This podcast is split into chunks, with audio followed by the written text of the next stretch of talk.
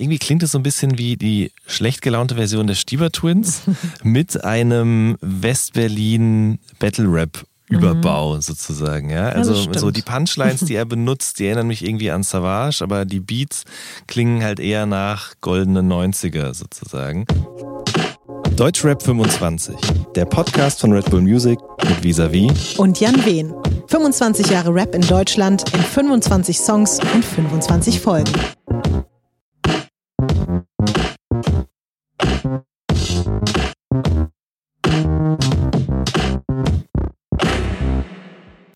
Folge 16. Pornofilmkäse von Hass und Hoden aus dem Jahr 2007.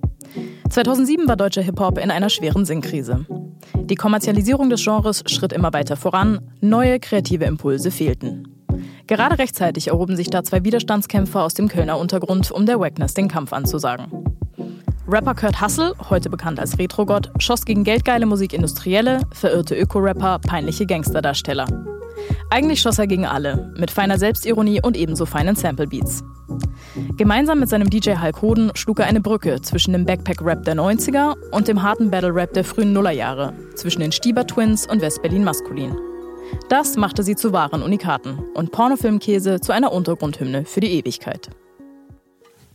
Hallo Jan. Hallo Lotti, ich grüße dich. Ach schön, jetzt sind wir wirklich bei Folge, weiß ich wie viel sind wir jetzt beim Lotti angekommen, ja. das finde ich wirklich gut. Darf ich dich jetzt auch Janni nennen oder so? Wenn du magst, gerne. Obwohl ich glaube, das machen schon andere Leute in, in großen Podcast, ähm, ihre Partner Janni nennen, deswegen... Oh ja, stimmt. Ja, ja. Deswegen ja. fällt mir auch gerade auf, ich komme die ganze Zeit vor wie Olli Schulz, wenn ich immer zu dir Hallo Jan sage. Das ist ein schönes Gefühl. Oh, schön. Einmal fühlen wie Olli Schulz. So, äh, ja, wollen wir über Rap reden? Ja, lass uns über Rap reden. Mm, ich bin jetzt mal wieder ganz ehrlich. Mhm. Wäre jetzt nicht unbedingt für das Jahr 2007 sind wir mhm. jetzt, ne? Mhm. Wäre nicht unbedingt jetzt der Song, den ich ausgewählt hätte. Muss ich mhm. einfach sagen. Mhm. Ich kann jetzt auch nicht auf Anhieb sagen, wer sonst 2007 mein Song gewesen wäre, aber ich muss einfach gestehen, ich habe irgendwie zu der damaligen Zeit noch nicht so richtig den Zugang zu Hass und Hoden. Manche sagen auch Huss und Hoden. Ne? Ich sage mhm. immer Hass und Hoden. Keine Ahnung, ob das. Ich was sagst weiß du? es auch nicht. Ich sage äh, Hass und Hoden. Mhm. Ähm, das ist aber, das ist ja echt interessant. Es gibt Young Huren, äh, also heißt ja Young Huren, aber es mhm. gibt auch sehr viele Leute, die Young Hearn sagen. Ja, das finde ich aber immer ganz witzig. Und Leute ja, ich finde das sehr cringy.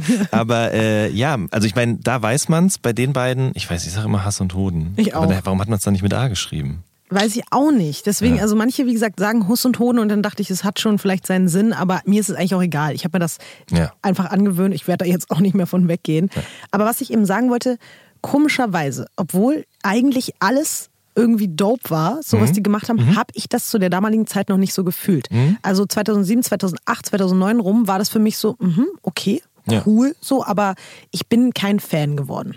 Ja, äh, ging mir tatsächlich auch ein bisschen ähnlich. Ach, also wir sind uns so ähnlich. Ja. Deswegen sitzen wir ja auch hier. Vielleicht, man weiß es nicht. Ähm, die kamen ja aus Köln oder kommen aus mhm. Köln beide.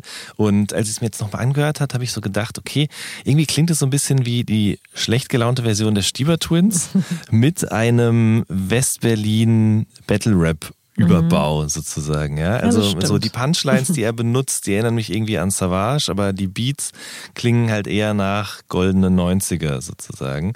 Ähm, und du hast schon recht, das ist alles, also das klingt echt tight, so kann man das schon echt benennen, finde ich. Aber mich hat es auch nie so komplett angesprochen.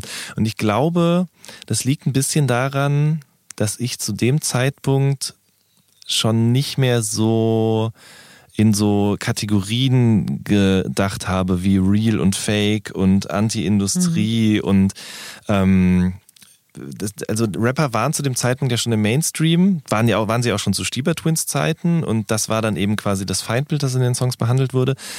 Und ähm, ganz am Anfang, als ich angefangen habe, Hip-Hop zu hören, war ich dann immer noch so, wenn jemand gesagt hat, ja, man darf nicht in den Charts sein und so, mhm. das ist voll fake, wenn man das dann macht. Aber andererseits, äh, was ist daran denn fake oder was ist daran schlimm und verwerflich, wenn man mit dem, was mit der Kunst, die man da eben betreibt, auch Geld verdient? Ähm, und äh, dementsprechend hat mich das einfach nicht mehr so richtig angesprochen, was die da quasi in ihren Texten benannt haben. Mhm. Ähm, kann, ich, kann ich nachvollziehen. Bei mir kam nämlich noch ein weiterer Faktor dazu. Ich kann mich erinnern, dass ich 2008 im Postbahnhof, ich weiß nicht genau, was das für eine Veranstaltung war, aber da war so, ein, war so eine Art wie so ein kleines Mini-Festival und da sind eben Hass und Hoden aufgetreten, aber auch, und da schließt sich der Kreis zu unseren letzten beiden Songs, ähm, Materia bzw. Masimoto und KZ und Morlock Dilemma. Auf jeden Fall krasses Line-Up.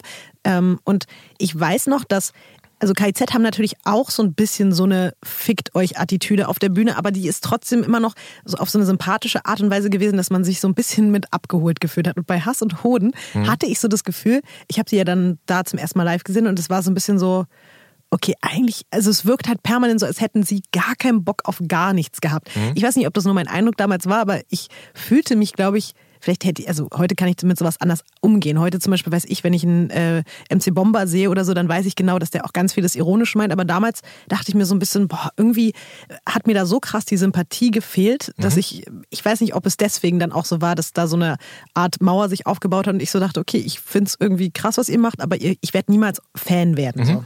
Mhm. Ja, das kann ja gut sein. Also, ähm, obwohl man wirklich sagen muss, das ist handwerklich, musikalisch und textlich Voll. oder vom Flow her und so weiter echt extrem gut gewesen. Das Einzige, was mich damals schon genervt hat, und das hat mich auch jetzt wieder genervt, als ich es gehört habe, ist dieses, äh, ich bin sogar mal Messerstecherei gewesen, scheinbar ist kein guter Messerstecher dabei gewesen. Die Line ist super. Mhm. Ich finde die richtig gut. Aber die Art und Weise, wie er sie vorträgt, finde ich scheiße. Weil, Echt? ja, weil er eben, er verstellt seine Stimme, er sagt ich statt ich und auch lässt eben auch ähm, einer weg vor Messerstecherei und das suggeriert, suggeriert halt eben, dass Straßenrap sehr oft sehr wack ist. Natürlich ist Straßenrap sehr oft auch sehr wack, aber ich fand es irgendwie ein bisschen zu verallgemeinert, dass er das da so dargestellt hat. Ansonsten extrem gute Punchlines und quasi ein schönes Update für all die Leute, die ähm, sich vielleicht so ein Savage zur MOR NDR-Zeit wieder zurückgewünscht mhm. haben. Weil da kam auf einmal einer aus Köln und hat eben wieder gegen die Industrie und wacke Rapper gewettert. Und äh, deswegen kann ich schon verstehen, dass das äh, viele Leute, vielen Leuten gefallen hat. Wie siehst du das denn heute? Also ich meine, Retro Gott ist ja immer noch auch aktiv und mhm. macht ja noch viel. Hulk Hogan gibt es ja auch immer noch. Mhm. Bist du da noch im Bilde und, und findest du das jeweils gut? Auf jeden Fall. Ähm, mich hat total gefreut, dass jetzt äh, Retro Gott auf dem Dexter-Album mit drauf war. Mhm. Äh, vor allen Dingen auch, weil er mit da drauf war. Ähm, äh, also ich sag mal so, Azumiyot ist mit drauf, El Guni ist mit drauf und der Sound ist insgesamt ja auch eher, um jetzt mal Dexters eigenes Vokabular zu benutzen, sehr wavy. Ähm, die, die, die Songs haben nicht, also ja gut, kein Inhalt ist auch Quatsch, weil es geht um Käse und um Wein und um mhm. schönes Leben und so weiter und so fort. Ähm, aber der hätte auch sagen können, ich habe keinen Bock da drauf. Aber er hat sich hingestellt und hat gesagt, okay, ich mache diesen Song mit Dexter und bin quasi auf einem Album mit El Guni drauf. Ich, ich, weiß gar nicht, wie er diese neue Generation so beurteilt, aber dieser Song äh, am Flughafen heißt der, glaube ich, der ist richtig gut. Mhm. Der ist richtig, richtig gut.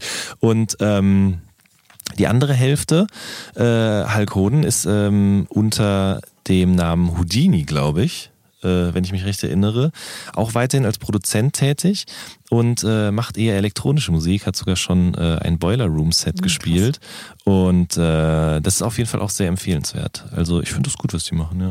Voll. Auch schön, dass die immer noch aktiv sind ja. und dass das, dass das irgendwie weiterlebt. Und ich finde auch, wie gesagt, also auch wenn ich da jetzt selber nie mit großem Herzblut irgendwie dabei war, aber trotzdem, ich finde auch wirklich, dass Retro Gott einfach ein krasser Rapper ist. Mhm. Und das hat sich irgendwie auch nie geändert. Deswegen, ja, ja bei, bei, manchen ist es vielleicht auch einfach so, dass man so vielleicht nicht der, den, den größten emotionalen oder persönlichen Bezug zu jemandem bekommt, aber trotzdem einfach dem auch Respekt zollen kann. Ist auch echt interessant, weil man weiß auch überhaupt nicht viel mhm. über die vielleicht beiden. Ne? auch und das, da dran, ich glaube ne? das nämlich auch, ja. Äh, dass das halt viele Leute auch nicht angesprochen hat oder dass bei vielen Leuten dann auch irgendwie für Begeisterung gesorgt hat und es schnell wieder abgeklungen ist, mhm. weil da war nicht viel mehr als der Typ, der rappt und der Typ, der produziert mhm. und eben keine Insta-Story und kein Image und keine Brille oder Maske oder so. so. Noch nicht mal richtige Interviews, mhm. genau.